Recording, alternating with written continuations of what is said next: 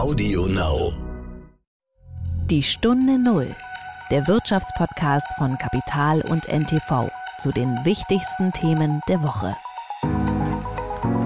Das ist in der Tat ein, ein tiefer Bruch und auch für jemanden wie mich, äh, Jahrgang 1951, ähm, ist das eine Situation, die es in meinem Leben noch nie gegeben hat.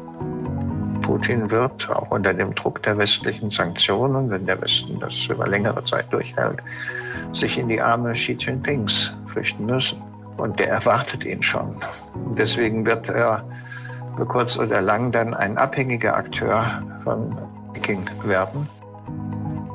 Ich glaube gar nicht, äh, dass es um die Fähigkeit des Führens großer Krieg geht, sondern zunächst einmal um die Fähigkeit, Abschreckungspotenziale so bereitzuhalten, dass tatsächlich der Preis, den ein Angreifer zu zahlen hat, für ihn zu hoch ist. Und das äh, kann eigentlich nur heißen, dass die Europäer über eine eigene nukleare Abschreckungsoption ernstlich nachdenken. Herzlich willkommen zur neuen Folge von Die Stunde Null. Mein Name ist Horst von Butler. Danke, dass Sie wieder zuhören. Das erste Mal habe ich seit einiger Zeit das Gefühl, dass der Name dieses Podcasts hochaktuell ist, auf erschreckende Weise. Russland hat unsere Befürchtungen, unsere schlimmsten Befürchtungen wahr werden lassen und die Ukraine angegriffen.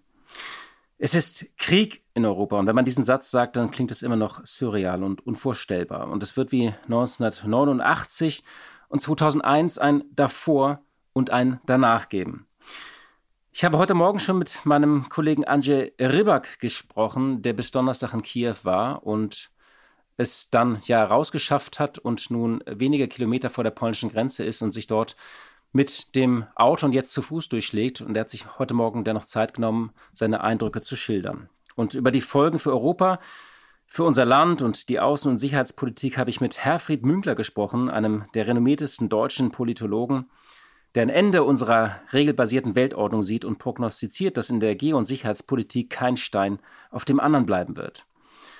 Vielleicht vorab noch eine persönliche Bemerkung. Als ich 1987 in meiner Schule in Hamburg entschieden habe, als zweite Fremdsprache Russisch zu lernen statt Latein, damals sagten mir viele Onkels und Tanten, das ist eine gute Wahl, denn da gibt es einen Mann, Michael Gorbatschow, der alles verändert. Russland öffnet sich. Es wird anders werden, eine andere Welt. Und daran musste ich gestern wieder denken, als ich hörte, dass Krieg in Europa ist und dass Putins Russland diesen ersten Angriffs- und Eroberungskrieg auf ein souveränes Land in Europa seit Jahrzehnten führt. Gestern ist etwas zerbrochen und es ist nicht nur die ukrainische Nation und die junge Demokratie der Ukraine, die nun womöglich als selbstbestimmtes Land verschwindet. Zerbrochen ist die Vorstellung, dass die Welt sich eher öffnet als schließt, dass sie eher zusammenwächst als sich spaltet. Ich weiß, dass diese Vorstellung schon Risse hatte und es gab viele Vorbeben und es war immer auch ein Idealbild. Aber Putin hat diese Idee gestern mit Gewalt beendet. Und es ist herzzerreißend zu sehen, wie Kinder um ihr Leben fürchten, wie Menschen wenige Stunden von uns entfernt fliehen, diese endlosen Wagenkolonnen aus Kiew bis hin zum demokratisch gewählten Präsidenten Zelensky, der nun sagt, er sei das Ziel Nummer eins und dass er um sein Leben fürchte. Das war die Woche. Hallo Anjay, du hast eine Odyssee hinter dir. Erzähl doch noch mal kurz und schildere, was du erlebt hast und wo du gerade bist. Äh, ich bin gerade in der Nähe der polnischen Grenze. Wir fahren äh, querfeldein, also mit einem Taxi wir wollten äh, zum Grenzübergang, äh, aber 25 Kilometer vor dem Grenzübergang war die Straße total verstopft. Äh, die Menschen stehen da in zwei Reihen halt 25 Kilometer, warten seit Stunden, wenn nicht äh, seit gestern Morgen eigentlich, um, um die Grenze zu passieren. Ähm, also und die, las die ließen uns natürlich auch irgendwie nicht vorbeifahren, weil äh, ja man kämpft natürlich, um äh, rüberzukommen nach Polen. Und äh, wir fahren durch die Felder, versuchen uns an einem anderen äh, Platz, also der Grenze zu nähern. Und äh, wahrscheinlich müssen wir dort auch zu Fuß laufen, aber vielleicht nicht so weit. Vielleicht sind, werden das zehn Kilometer sein. Was hörst du von den Menschen? Wollen die wirklich alle, also wollen die dem nur vor dem Krieg fliehen und danach zurückkehren oder wollen die wirklich einfach die Ukraine verlassen? Was erzählen sie dir? Äh, also die Menschen fliehen äh, eindeutig vor dem Krieg. Äh, weil das ist eine Bewegung, die erst nach der Kriegserklärung von Putin angefangen hat. Die hat gestern angefangen, halt, als, als er angefangen hat, so irgendwie die ukrainischen Städte zu bomben, haben die Leute also irgendwie ihre sieben Sachen zusammengepackt und, und haben versucht, also vor allem natürlich Kiew zu verlassen. Das war extrem schwierig. Wir waren ähm, auch unterwegs im Auto. Alleine um aus der Stadt zu kommen, haben wir acht Stunden gebraucht. Viele Leute waren auch an der Straßen, äh, sie hatten kein Auto, sie haben äh, ihre Taschen bei sich gehabt und haben nach einer Möglichkeit gesucht, einfach irgendwie ein Fahrzeug äh, äh, zu finden, der sie mitnehmen würde. Äh, wir haben 25, 30 Kilometer von Kiew, haben wir immer noch Leute gesehen, die aus der Stadt zu Fuß gelaufen sind. Also alle fliehen vor dem Krieg. Äh, wer, würden sie dann praktisch also irgendwie nur die Ukraine verlassen wollen, würden sie wahrscheinlich schon früher sich auf den Weg äh, gemacht haben. Das ist ja für uns immer noch unvorstellbar. Du warst in Kiew, als der Krieg ausgebrochen äh, ist oder als der Angriff äh, erfolgt ist. Kannst du noch mal beschreiben, ähm, wie das äh, da morgens für dich losging und wie dann die Stimmung in Kiew war? Ja. Also ich, ich bin irgendwie so kurz nach fünf, gegen fünf aufgewacht, äh, weil äh, ich, irgendwie habe ich eine Explosion gehört. Äh, ich habe dann also irgendwie sofort also auf mein Handy geguckt, äh, Nachrichten geguckt und äh, ja, da war die äh, Kriegserklärung von Putin. Ähm, kurz danach äh, ähm, gab es dann natürlich große Aufregung im Hotel. Äh, die Leute sind äh, äh, herumgelaufen, haben ihre Sachen auch gepackt. Ähm, es gab äh, mehrere Explosionen. Es gab äh, irgendwann äh, äh, heulten die Sirenen, also äh, Luftalarm. Ähm, ja, war war äh, alles ziemlich chaotisch. Ähm, ja, und äh, die, die Menschen haben also wirklich angefangen, also irgendwie äh, äh, ja, die Stadt zu verlassen. Wir äh, haben erstmal auch gesucht, eine Tankstelle, um Benzin aufzunehmen und äh, äh, ja, haben zweieinhalb Stunden in der Schlange gestanden, halt, äh, um, um, um Benzin kaufen zu können. Hat dich das überrascht? Also warst du von der Geschwindigkeit auch so überrascht? Äh, alle waren überrascht. Äh, ich äh, war äh, einen Tag zuvor an der Grenze zu Russland in Senkivka, das ist 220 Kilometer nordöstlich von Kiew. Ähm, war alles super ruhig die Menschen vor Ort haben auch gesagt, nein, es wird nichts passieren. Und in letzt, letztendlich in den zwei Wochen, wo ich in der Ukraine letzt, gewesen bin, da habe ich kaum jemanden getroffen, der wirklich also an den Krieg geglaubt hat. Ich habe wirklich auch nicht daran geglaubt. Also äh, wir haben alle Hoffnung gehabt. Vielleicht war das Wunschdenken, aber äh, ja, die Menschen äh, hielten so etwas nicht für möglich. Was erwartest du denn jetzt? Also du musstest aus Sicherheitsgründen musstest du ja Kiew verlassen und hast dich Richtung Lemberg durchgeschlagen. Willst jetzt nach Polen? Äh, du bist ja eigentlich ein erfahrener Kriegsreporter ähm, und äh, hast es aber nicht die Ausrüstung, um da zu bleiben. So hast du es uns ja geschildert. Ähm, sonst hättest du wahrscheinlich auch da bleiben können. Bloß was erwartest du denn jetzt äh, für die kommenden Tage? Also was ähm, äh, im Moment ist Cha herrscht Chaos und ähm, äh, es sind ja auch die Bilder, die einen äh, da, dort erreichen, sind ja auch wirklich äh, bedrückend bis herzzerreißend. Also was erwartest du jetzt für die Tage und was hast du auch so ein bisschen aufgeschnappt und gehört? Ja, ich glaube, dass äh, Putin äh, zum Äußersten bereit ist. Äh, also äh, ich glaube, er will unbedingt Kiew äh, einnehmen und äh, er will dort eine Marionettenregierung installieren, also irgendwie ein, ein, ein äh, ein, ein, wirklich eine Marionette, der dann seine Befehle erfüllt, so wie er das äh, in, in diesen ganzen Donbass-Republiken, also Donetsk und Lugansk-Republiken gemacht hat. Äh, und ich glaube, er ist bereit, wirklich äh, über Leichen zu gehen. Er ist bereit, die Stadt zu zerstören, zu bombardieren, wenn es nötig ist, wenn sich die Stadt nicht ergibt ich glaube, also nach dem, was in den letzten Wochen passiert ist, kann man Putin wirklich alles zutrauen. Was heißt das denn für die Ukraine? Ich glaube, Ukraine ist, hat inzwischen, also in den acht Jahren Krieg nach der Annexion der Krim und, und, und den Kriegen also in Donetsk und Lugansk, äh, die Ukraine hat äh, äh, so gelernt, ist, ist stolz auf, auf das Ukrainer sein geworden. Und äh, die Ukrainer werden kämpfen. Ich weiß nicht, ob sie dann dieser russischen Übermacht gewachsen sind im Feld. Vielleicht werden sie äh, äh, den Krieg erstmal verlieren, aber sie werden nicht aufgeben, äh, äh, gegen die Russen zu kämpfen. Das äh, bedeutet, äh, äh irgendwelche äh, Partisanenkämpfer, Gruppen werden sich bilden, werden versuchen, so wie damals im Zweiten Weltkrieg, äh, ja, den russischen Okkupanten zu schaden. Das heißt also, Putin mag äh, äh den Krieg gewonnen haben, aber äh, er wird mit, äh, nie die Ukraine wirklich kontrollieren können.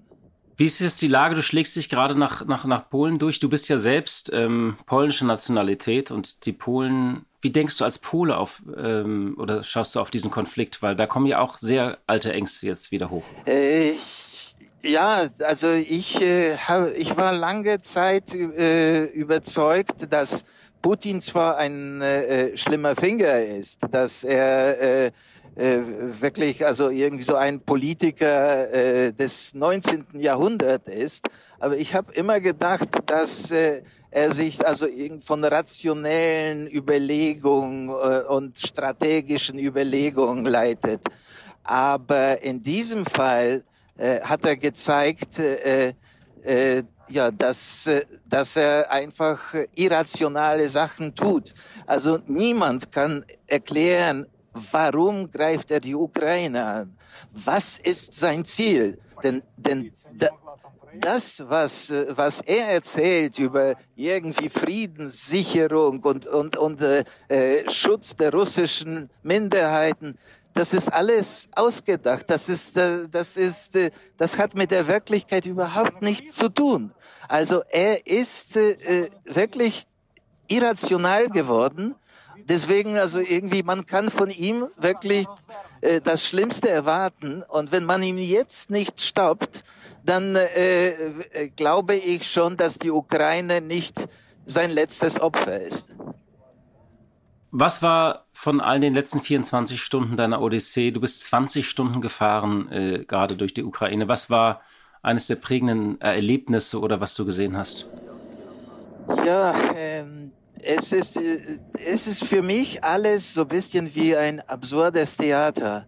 Äh, surreal. Äh, ich habe ich hab nie für möglich gehalten, dass im, zwei, äh, dass im Jahre 2022, im 21. Jahrhundert, dass wir wieder einen Krieg haben, äh, einen so ganz normalen, konventionellen Krieg. Also irgendwie, da sind Panzer, äh, die sich eingegraben haben am Rande von Kiew, die dann warten, bis, äh, bis die Feinde kommen, um sie zu beschießen. Das sind die Flüchtlingswelle. Das ist alles so surreal. Das äh, haben die Menschen, glaube ich, äh, äh, äh, ja schon vergessen. Also die, die, niemand, niemand hat gedacht, dass es heutzutage noch so etwas möglich ist. Und das, äh, äh das äh, verfolgt mich eigentlich die, die ganze Zeit, die ganzen Stunden. Andrzej, vielen Dank. Komm heil nach Hause, ähm, äh, nach Polen. Und ähm, danke, dass du dir Zeit genommen hast, äh, trotz der Umstände mit mir zu reden heute Morgen. Danke dir. Danke, Horst. Die Stunde Null. Das Gespräch. Kurz ein paar Worte zu meinem Gesprächspartner. Herfried Münkler ist emeritierter Professor für Politikwissenschaft an der Berliner Humboldt-Universität. Anfang des Jahrtausends habe ich übrigens selbst seine Vorlesungen hören dürfen. Es war damals proppevoll und damals hat er uns unter anderem die Welt nach dem 11. September sortiert mit seinem Buch auch, äh, das hieß Die neuen Kriege. Viele seiner Bücher gelten als Standardwerke. Es sind Bücher über den Ersten Weltkrieg, den Dreißigjährigen Krieg, aber auch das Werk Imperien, die Logik der Weltherrschaft, vom alten Rom bis zu den Vereinigten Staaten. Und sie standen oft Wochen und Monate lang auf den Bestsellerlisten des Spiegel. Ich habe Herrn Münkler in München erreicht. Das Interview wurde am Festnetz geführt, ausnahmsweise. Und falls es ab und zu knackt oder eine Silbe fehlt, dann bitte ich das zu entschuldigen, dass die Akustik nicht in der gewohnten Qualität ist. Aber ich denke, der Inhalt hatte natürlich Vorrang. Einen schönen guten Tag, Herr Münkler. Hallo, Herr von Butler. Der Westen ringt um Worte. Wir sind in einer anderen Welt aufgewacht, hat unsere Außenministerin gesagt. Ein Tag der Schande hat unser Kanzler gesagt, ähm, es ist ein Krieg in Europa. Manche sprechen von einem Zivilisationsbruch. Und viele haben das auch nicht möglich gehalten, was jetzt hier passiert ist. Was war denn Ihr erster Gedanke? Naja gut, ich meine, es gab ja einen gewissen Vorlauf äh, seit dem Aufbau der Drohkulisse, äh, dann seit der eigentlich eigentümlichen zeremoniellen Befragung, die Putin am späten Sonntag durchgeführt hat, als es um die Anerkennung der Staatlichkeit der Bezirke Donetsk und Luhansk ging. Äh, da konnte man sich im Prinzip darauf einstellen, vorbereiten. Eigentlich war für mich ab einem bestimmten Zeitpunkt, ich denke Anfang dieser Woche, nur noch die Frage, macht das nach der Salamik-Taktik, um sich äh, die ganze Ukraine zu holen? Oder macht das auf einen Schlag? Denn dass er auf die ganze Ukraine abzielt, war ja anhand seiner geschichtspolitischen Erklärungen über die Zusammengehörigkeit der Ukraine und Russlands sozusagen absehbar. Wer das nicht abgesehen hat ähm, in der Politik und jetzt den Erstaunten macht, der heuchelt entweder oder aber er gibt zu, äh, dass er nicht bereit oder in der Lage war, die in der Zeit zu lesen. Waren wir zu naiv? Oder war der Westen zu naiv? Das glaube ich, kann man schon sagen. Also man hat ja gewissermaßen der Ukraine zugeraten, sich nicht unter keinen Umständen auf eine Politik der Finnlandisierung, also der Erklärung gewissermaßen der ewigen Neutralität einzulassen. Ja, hat darauf verwiesen, dass es so etwas wie ein Selbstbestimmungsrecht der Völker im Hinblick auf Bündnispolitik gebe und hat aber gleichzeitig gesagt, naja, aber wir nehmen euch nicht unter den Mantel der NATO. Nicht? Das hat man schon früher gesagt, das hat man auch jetzt gesagt. Äh, in gewisser Hinsicht hat man damit äh, die Ukraine in eine Falle laufen lassen, denn ich glaube, es gibt ja keine Zweifel, äh, dass das, was jetzt passiert, für die Menschen in der Ukraine, aber letzten Endes auch für die geopolitischen Konstellationen des Westens schlechter ist, als eine Finlandisierung gewesen wäre. Hm. Es gab ja mehrere Zäsuren in der Geschichte. Es wird jetzt oft das Jahr 1990 genannt, auch das Jahr äh, 2001. Viele sagen, also 1990 das berühmte äh, Ende der Geschichte, auch wenn das Zitat äh, von Herrn Fukushima umstritten war. Aber viele sagen, das ist jetzt vorbei, das ist der Anfang wieder der Geschichte und zwar einer neuen Spaltung. Wie sehen Sie das? Ja, es ist ähm, ein, glaube ich, sehr radikaler Anfang. Also das große neue Weltordnungsprojekt regelbasiert, wertegebunden und derlei mehr. Das, denke ich, ist vorbei. Das zeichnete sich aber schon länger ab, spätestens als äh, die USA sich in der Ära Trump unter der Formel America First sozusagen von der Rolle eines Hüters äh, verabschiedet haben und äh, die Russen und die Chinesen an dem mit dieser Weltordnung inkompatiblen Begriff der Souveränität festgehalten haben aber das war natürlich nicht äh, dramatisch, es trat nicht so stark nach außen hervor. Das kann man aber sagen, das ist jetzt definitiv vorbei. Aber mehr noch, es ist auch kein Kalter Krieg 2.0. Denn wir haben es ja mit einem Schießkrieg, in der, also einem heißen Krieg in der Ukraine zu tun. Ich würde sagen, die Differenz zur Situation von vor 89 war eigentlich oder ist, äh, dass es damals so etwas wie von beiden Seiten anerkannte Einflussbereiche gegeben hat und dazwischen auch von beiden Seiten anerkannte Neutralitätszonen. Finnland, Schweden, ähm, Österreich und Jugoslawien. Und äh, das gewissermaßen auf dieser Grundlage, die natürlich hieß, dass äh, die Menschen jenseits des Eisernen Vorhangs kein Selbstbestimmungsrecht hatten, wie andererseits auch hieß, dass wenn innerhalb der NATO-Länder eine Regierung an die Macht gekommen wäre, die ernstlich über einen Bündniswechsel nachgedacht äh, hätte, äh, dass dann äh, sicherlich das verhindert worden wäre. Das war sozusagen diese eingefrorene Situation und die Differenz zu jetzt ist, es gab eine Zone, die undurchsichtig war hinsichtlich dessen, wohin sie tendiert. Zwar im Übrigen nicht nur die Ukraine, sondern auch davor Belarus. Lukaschenka hat ja immer so eine Schaukelpolitik gemacht und das hat sich jetzt aufgelöst.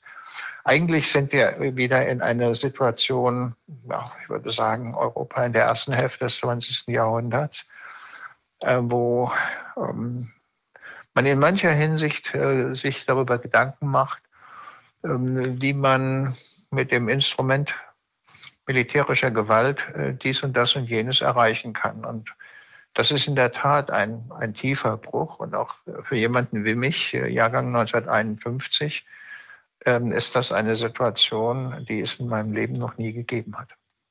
Tatsächlich ähm, sagen es jetzt ja viele, dass, ähm, also wir haben jetzt Jahrzehnte Frieden gehabt und ein Krieg in Europa war nicht mehr möglich. Sie haben vor 20 Jahren ein Buch geschrieben und haben die neuen Kriege damals beschrieben, also hybride Kriege, nicht mehr zwischen Staaten, sondern zwischen, ähm, zwischen einem Staat und Terrorgruppen.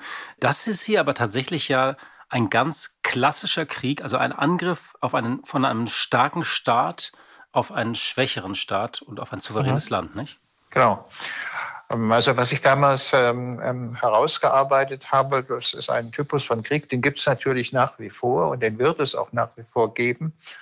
Und eine Zeit lang hat man sich ja auch überlegen müssen, ob nicht möglicherweise der Angriff auf die Ukraine eher in äh, Form einer hybriden Kriegsführung, also systematische Desinformation, äh, Sabotagegruppen, und äh, ja, im weiteren Sinn dann Angriffe auf die Kommunikations- und Steuerungssysteme eines Landes erfolgt, dass sich äh, Putin sozusagen zur ganz konventionellen Form ähm, von äh, Panzeroperationen und äh, ähnlichem mehr und auch Luftangriffen entschlossen hat. Das ist ähm, vielleicht in mancher Hinsicht äh, überraschend, aber es spricht auch dafür, dass er sich unter Zeitdruck gefühlt hat und ähm, zweifellos ist der Gebrauch herkömmlicher militärischer Gewalt äh, derjenige, der die wenigste Zeit braucht und am schnellsten zu entsprechenden äh, Ergebnissen führt. Wenn er aber die Ukraine unter seine Kontrolle gebracht hätte, dann hätte Russland ja sein Einflussgebiet wieder geklärt. Also hätte Belarus und Ukraine als Puffer. Und wäre das dann so ein möglicher neuer eiserner Vorhang? Also, dass man sagt, man hat ein europäisches, auch von der NATO beschütztes Gebiet, inklusive bloß osteuropäischer Staaten wie Polen und auf der anderen Seite eben äh, Russland plus äh, Ukraine und Belarus als so Satellitenstaaten. Das wäre die Spaltung. Ja, vielleicht wird es keine eisernen Vorhänge geben, in dem Sinne, dass äh, Menschen daran gehindert werden, aus äh, dem einen ähm, Block in den anderen überzuwechseln. Jedenfalls nicht, äh, solange keine massive Abwanderung von unverzichtbarem Personal aus dem russischen Raum erfolgt. Das muss man aber abwarten, das ist schwer zu sagen. Ähm, aber es äh, wird sozusagen eine unmittelbare, ein unmittelbares äh, Gegenüber der ähm, jeweiligen Blöcke sein. Insofern wäre es äh, vielleicht in mancher Hinsicht geschickter gewesen, wenn man westlicherseits darauf gespielt hätte, ähm, Belarus und die Ukraine als formal Selbstständige und ähm, sowohl gegenüber westlichem wie ähm, östlichen, sprich russischem Einfluss, neutralisierte Pufferzonen zu stabilisieren. Um, das hat man unter Verweis darauf nicht gemacht, gewollt, dass dann ja für diese Menschen, die dort leben, die Selbstentscheidung über ihr Bündnis äh, ausgehebelt worden wäre. Aber der Preis, den man jetzt dafür zahlt, ist, dass beide Länder äh, quasi an die äh, russische Föderation angeschlossen werden, in welcher Form auch immer und ähm, wie möglicherweise getarnt und kamoufliert. Aber man kann davon ausgehen, dass es keine Eigenstaatlichkeit mehr gibt. Wie bewerten Sie denn das Vorgehen Russlands? Da gab es ja viele Vergleiche. Sie haben eben den Anfang des 20. Jahrhunderts erwähnt. Einige haben auch gesagt, das ist so die Großmachtslogik des 18. und 19. Jahrhunderts, bis hin zu Vergleich mit der Tschechoslowakei 1938, äh, also die Begründung, mit der hier eingegriffen wird. Äh, wie, wie, wie schauen Sie da auf, als Historiker drauf? Ist das etwas Neues oder gibt es Parallelen in der Geschichte? Ja, es gibt eine Reihe von ähm, Parallelen, die zu München 1938 drängt sich natürlich auf, äh, wobei man dann aber auch äh, gleich schauen muss, naja, Chamberlain hat äh, sich dann auf den Krieg vorbereitet und die gekaufte Zeit von ihm ähm, in 1938 war sicherlich die Voraussetzung dafür, dass die Briten sich dann für verteidigen konnten. Das ist hier nun wiederum anders, nicht sozusagen wenn Putin jetzt nur auf den Donbass zugegriffen hätte und äh, gesagt, ja, okay, dann bin ich aber erstmal saturiert, was er natürlich dann nicht gewesen wäre, ähm, dann hätte man vielleicht westlicherseits äh, die Möglichkeit gehabt zu sagen, na gut, dann sorgen wir dafür, dass äh, die Ukraine einen sehr viel höheren Preis den Russen abverlangen kann, als sie das mit ihrem nicht besonders gut ausgerüsteten Militär zurzeit kann. Das hat natürlich vermutlich bei Putin eine Rolle gespielt, dahingehend, dass er gesagt hat, ich kann mir nicht leisten, das nach Salami zu machen. Denn ähm, dann werde ich mit einem anderen Gegner möglicherweise zu tun haben. Diese historischen Analogien sind äh, darum interessant, weil sie so etwas darstellen wie ja, im weiteren Sinn strategische Spiele, aus denen unterschiedliche Akteure unterschiedliches lernen. Und offenbar war äh, bis heute in der Früh Putin derjenige, der schneller und besser und effektiver gelernt hat. Und der Westen hat immer nur hinterhergeschaut. Und er hat einen ganz eigenen, ganz eigenen Schluss äh, gezogen, dass er praktisch klassisch militärisch eingreift. Wie schauen Sie auf diese Propaganda Russlands? Das war ja also diese eigenwillige Interpretation der Geschichte, plus äh, bis zu dieser Aussage, dass dort ein Genozid stattfindet oder dass die Ukraine sogar nun entnazifiziert werden muss. Ja gut, das, äh, das war Propaganda. Ich würde mal sagen, eine Propaganda, die in mancher Hinsicht nach innen gerichtet war, um die eigene Bevölkerung bei Stange zu halten oder jedenfalls davon zu überzeugen, äh, dass man diese, diesen Krieg nicht vermeiden kann.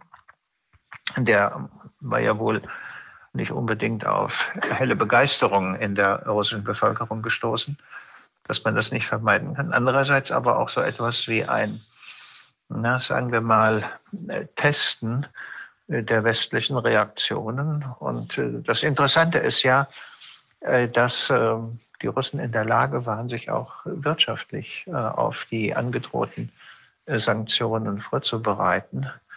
Da ist ähm, bei uns, wenn ich mal so sagen darf, äh, viel zu viel geredet worden, so dass also die russische Seite ihre Kapitalien umdisponiert hat, ähm, potenziell knappe Güter hat sie äh, rechtzeitig aufgekauft und derlei mehr. Kurzum, sie hat sich sanktionsfest gemacht und so kann man sagen, waren äh, manche Ankündigungen vorher eine Form des Gewinnens von Zeit zum Zwecke des sich Vorbereitens auf die Gegenmaßnahmen.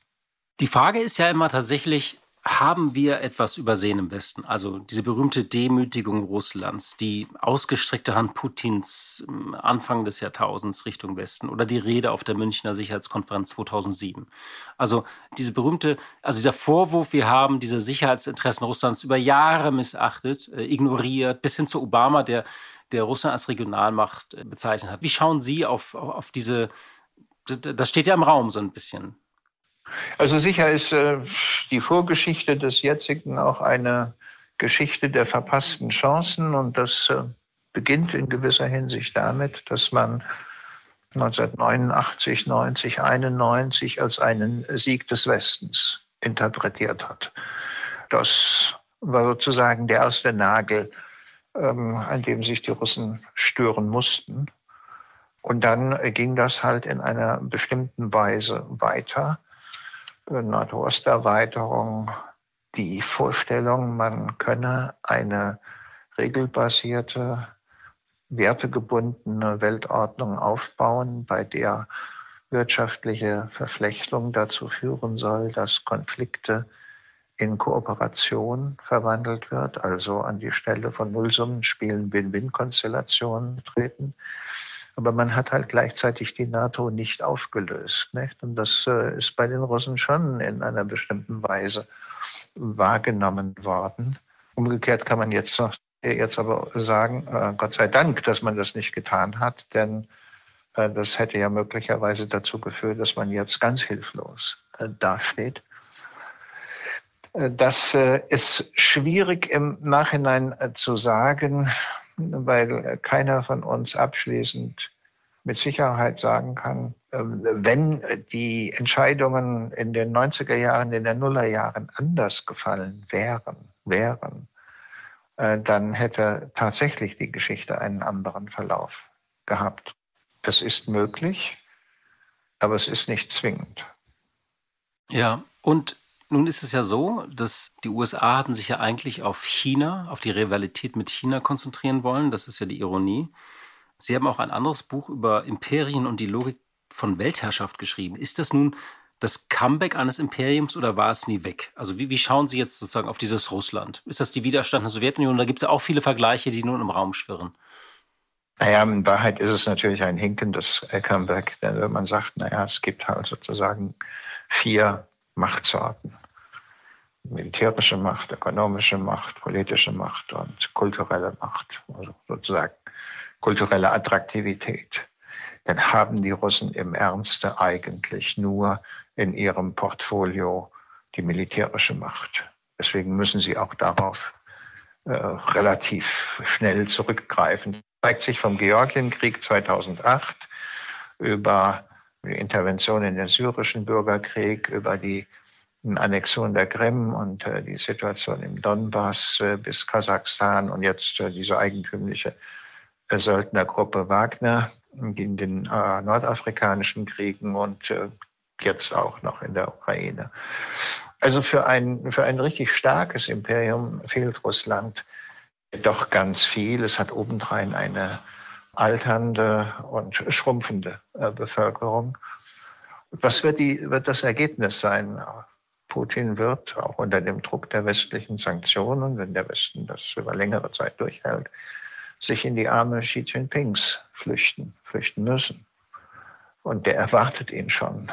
Deswegen wird er kurz oder lang dann ein abhängiger Akteur von Peking werden. Das äh, durchkreuzt gewissermaßen seine Vorstellung, äh, wieder äh, der zu sein, der vielleicht das zarische Russland oder die alte UdSSR mal gewesen ist.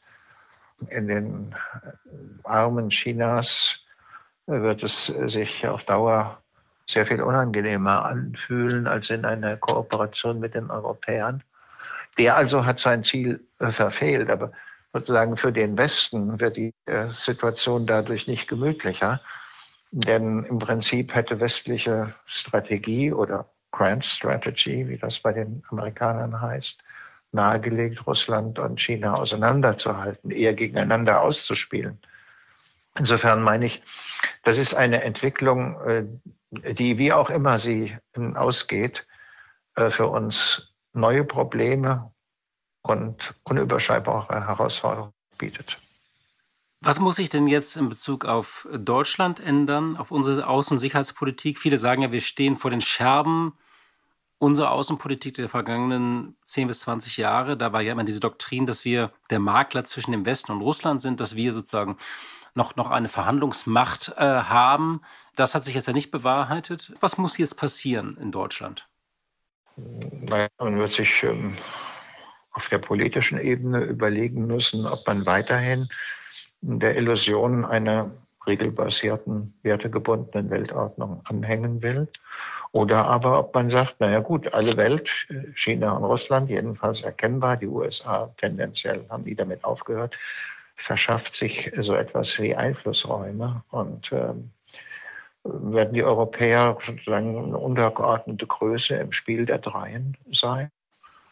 Oder wollen Sie dabei ein äh, Faktor werden, der ja, bei Frau Merkel hieß das strategische Autonomie besetzt?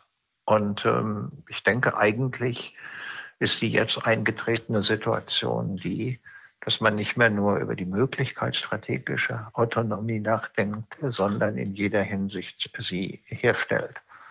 Vermutlich mit einer ähm, unverzichtbaren Anlehnung an die USA, aber durchaus im Auge behaltend, dass wir nicht ausschließen können, dass Politiker wie Trump in den USA, muss nicht er selber sein, bei den nächsten Wahlen wieder an die Macht kommen und äh, dass dann der Graben zwischen europäischer Sicht und US-amerikanischer Sicht größer werden wird. Und das heißt auf jeden Fall, äh, dass die Zeit eines äh, sehr genussvollen, um nicht zu sagen hemmungslosen Konsumierens der Friedensdividende zu Ende ist, dass die Streitkräfte in ihren Fähigkeiten deutlich ertüchtigt werden müssen, dass aber vor allen Dingen die Politik sehr viel stärker wieder in den Kategorien von Interessenkonflikten, Möglichkeiten und sehr viel weniger in dem Setzen auf Verhandlungen, Schiedsgerichte, Ausgleiche äh, denken muss. Also klassische Realpolitik eigentlich, nicht? Ja, ich denke schon. Ich meine, ähm, eine normativ angereicherte Weltordnung ist hochgradig verwundbar, wie wir ja jetzt durch Putins Agieren gesehen haben. Jedenfalls dann, wenn es keinen Oberschiedsrichter gibt, der seine Entscheidungen auch durchzusetzen vermag, und den gibt es nicht. Also muss man sich darauf einstellen, äh, dass es äh, ein Spiel ist, das äh, ja, mit allen möglichen Tricks und Hinterhältigkeiten geführt wird, wenn man denn nicht weiterhin, von wem auch immer, muss ja nicht immer Putin sein, an der Nase herumgeführt werden will. Was heißt das denn eigentlich konkret? Also Deutschland kriegt ja nicht mal das 2-Prozent-Ziel der NATO hin. Also heißt das jetzt tatsächlich drastische Militärausgaben wieder erhöhen, vielleicht sogar eine Wiedereinführung der Wehrpflicht? Ja, Wehrpflicht hin, Wehrpflicht her. Jedenfalls ähm, der, der, Inspekteur des Heeres hat sich ja da heute, äh, denke ich, ziemlich äh, deutlich geäußert. Diese Defizite werden wohl behoben werden müssen. Das wird nicht von jetzt auf gleich gehen. Aber zunächst einmal sehe ich die erste und grundlegende Veränderung, die sehr viel schneller vonstatten gehen kann, äh, darin ein neues Denken im Hinblick auf andere Akteure, im Hinblick auf politische Integration Westeuropas einzusetzen, sehr viel stärker auch auf Nullsummenspiele ausgerichtet. Denn äh, die Win-Win-Situation, die, die, in die hinein wir lange Zeit gedacht haben, äh, das ist nicht mehr der Fall. Und ähm, wenn man das nicht tut, dann glaube ich, äh, wird die Zukunft eine sein, die durch China, die USA und vielleicht ein bisschen auch Russland bestimmt wird, in der aber die Europäer gewissermaßen dabei stehen wie das Kind beim Dreck. Weil die Europäer ja eigentlich nicht mehr bereit sind, große Kriege zu führen. Also wir hatten den Krieg ja eigentlich abgehakt in Europa. Ja, ich glaube gar nicht, ähm, dass es um die Fähigkeit des Führens großer Krieg geht, äh, sondern zunächst einmal um die Fähigkeit, Abschreckungspotenziale so bereitzuhalten, dass tatsächlich der Preis, den ein Angreifer zu zahlen hat, für ihn zu hoch ist. Und das äh, kann eigentlich nur heißen, dass die Europäer über eine eigene nukleare Abschreckungsoption ernstlich nachdenken. Das ist auch ein Bruch mit sehr vielen Glaubenssätzen der Vergangenheit. Aber äh, das war es ja auch zugleich, äh, was äh, den daran gehindert hat, der Ukraine in ihrer Verwundbarkeit stärker zu helfen, weil Putin gewissermaßen unter dem Schild der Nuklearoption angefangen hat, mit konventionellen Kräften die Verhältnisse umzugestalten. Und wenn man sich das so vor Augen führt, dann kann man nicht sagen, ja, jetzt rüsten wir nur mal ein bisschen konventionell auf, wenn man aber gleichzeitig nicht in der Lage ist, Nukleardrohungen entgegenzutreten.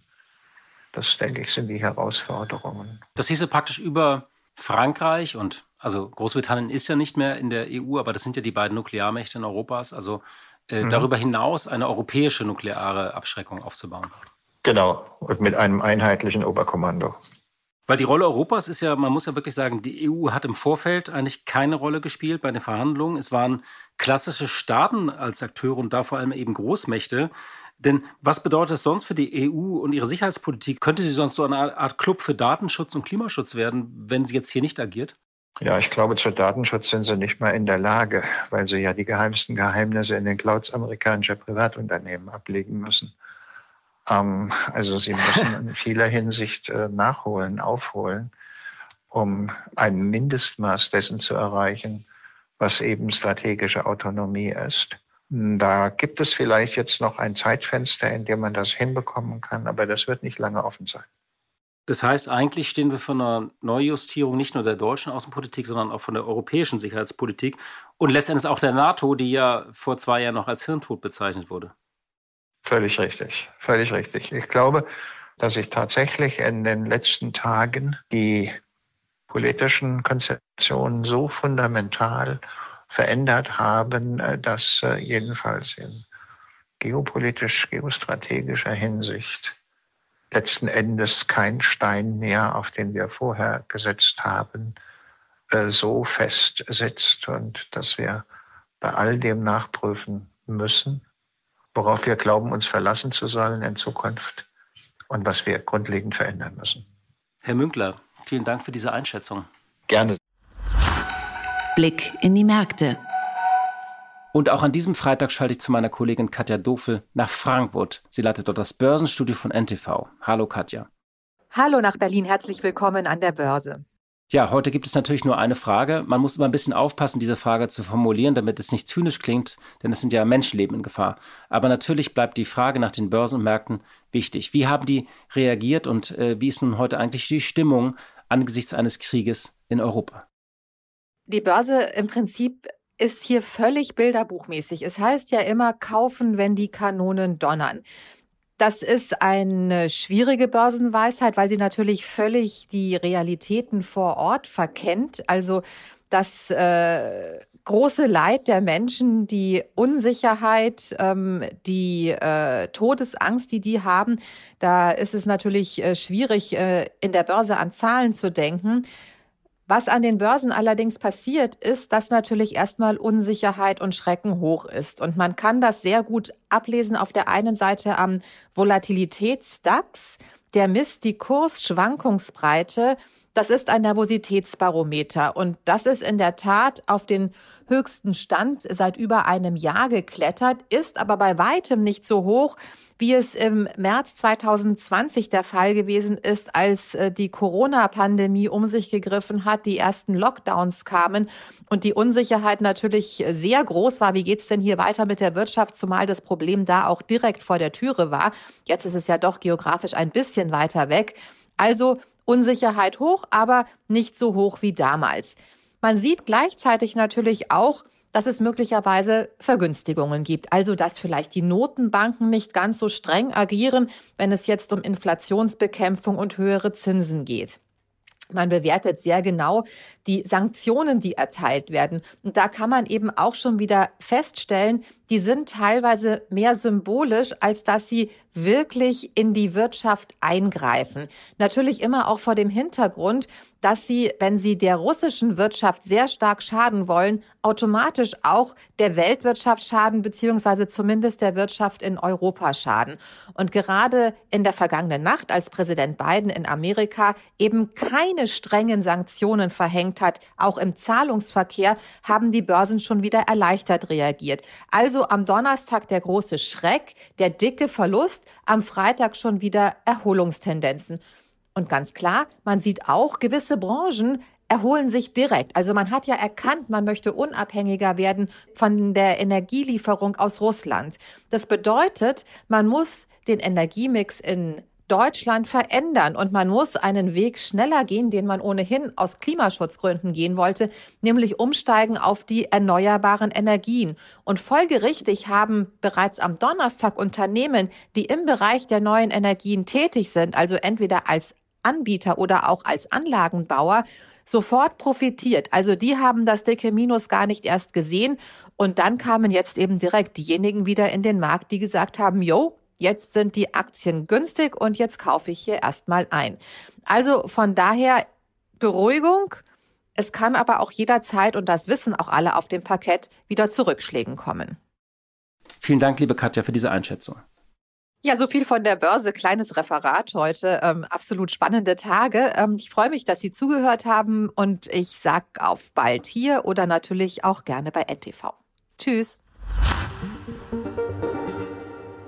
Liebe Hörerinnen und liebe Hörer, das war's für heute. Wir werden an diesem großen Thema natürlich dranbleiben und ich wünsche Ihnen trotz allem ein gutes Wochenende und wir hören uns hoffentlich am kommenden Freitag wieder. Die Stunde Null, der Wirtschaftspodcast von Kapital und NTV zu den wichtigsten Themen der Woche.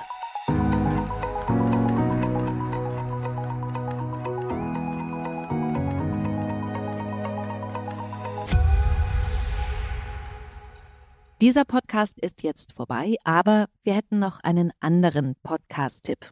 Worum es genau geht, erzählt euch der Host am besten selbst. Hallo, ich bin Michelle.